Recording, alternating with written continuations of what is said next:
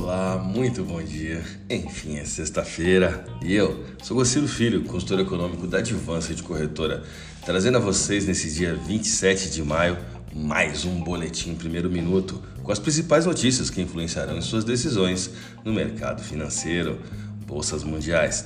A bolsa de Xangai se rodia com alta de 0,23%, enquanto a bolsa japonesa Nikkei alta de 0,66%.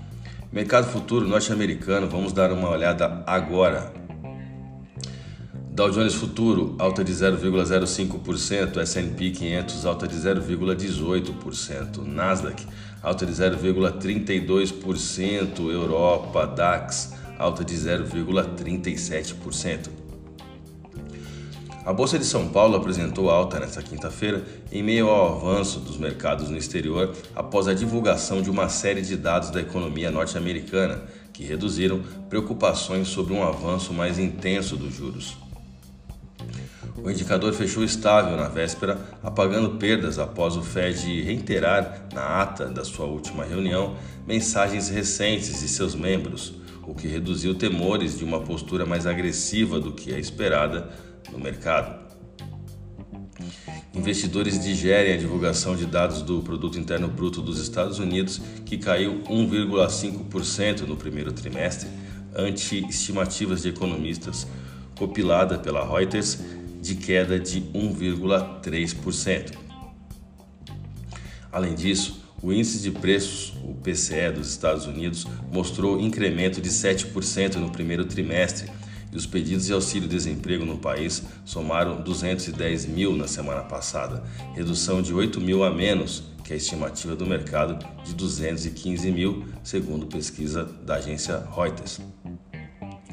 Em suma, a perspectiva de que o Banco Central dos Estados Unidos talvez não precise subir tanto os juros, uma vez que a economia norte-americana já começa a dar sinais de resfriamento, deu espaço ao maior apetite ao risco. O mercado está entendendo, diante de dados desta quinta-feira, que o Banco Central dos Estados Unidos não precisará se tornar ainda mais agressivo no combate à inflação, uma vez que a economia norte-americana já está dando sinais de esfriamento. Esse momento provoca um ajuste do dólar em queda a moedas rivais como o real brasileiro. A possibilidade de altas mais fortes nas taxas nos Estados Unidos havia assustado investidores de mercados emergentes, porque, de forma tradicional, esse movimento drena recursos desses países, já que aplicadores se sentem mais atraídos pelo retorno na margem maior e pela estabilidade do mercado de risco base da comunidade financeira. O resultado é um fortalecimento do dólar, uma vez que mais investidores convertem suas divisas de origem para os Estados Unidos. Com as reavaliações iniciais sobre os passos do Fed, contudo, operadores passaram a desmontar parte das posições construídas em cima da tese de aperto monetário mais contundente, o que tem ditado uma correção do dólar.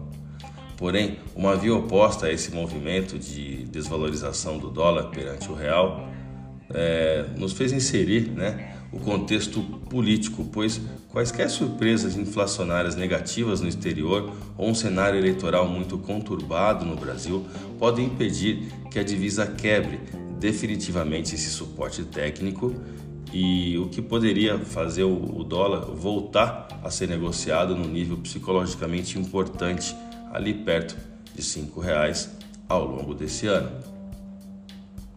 Vamos aos gráficos, eu vou comentar exclusivamente sobre o dólar hoje. No curtíssimo prazo, a queda recente do dólar pode atrair algumas compras, pelo menos é o que indicam alguns indicadores técnicos. A linha da taxa de câmbio tem tangenciado a curva inferior das bandas de Bollinger, uma ferramenta de análise técnica de volatilidade, sem romper definitivamente os seus suportes, o que pode ser lido como algum esgotamento da força vendedora. Associado ao índice de força relativa de 14 dias, o IFR 14, em 37, próximo, portanto, de 30, abaixo do qual um ativo é considerado excessivamente fraco, a moeda pode passar por algum ajuste antes de voltar a cair, a julgar por recentes episódios semelhantes. O volume de negócios do último pregão foi de 160 bilhões de reais em contratos futuros de dólar negociados na bolsa brasileira, queda de 1,13% no dólar à vista, com taxa spot de 47995. A minha dica, você já sabe, siga nossos boletins para ficar sempre conectado às principais notícias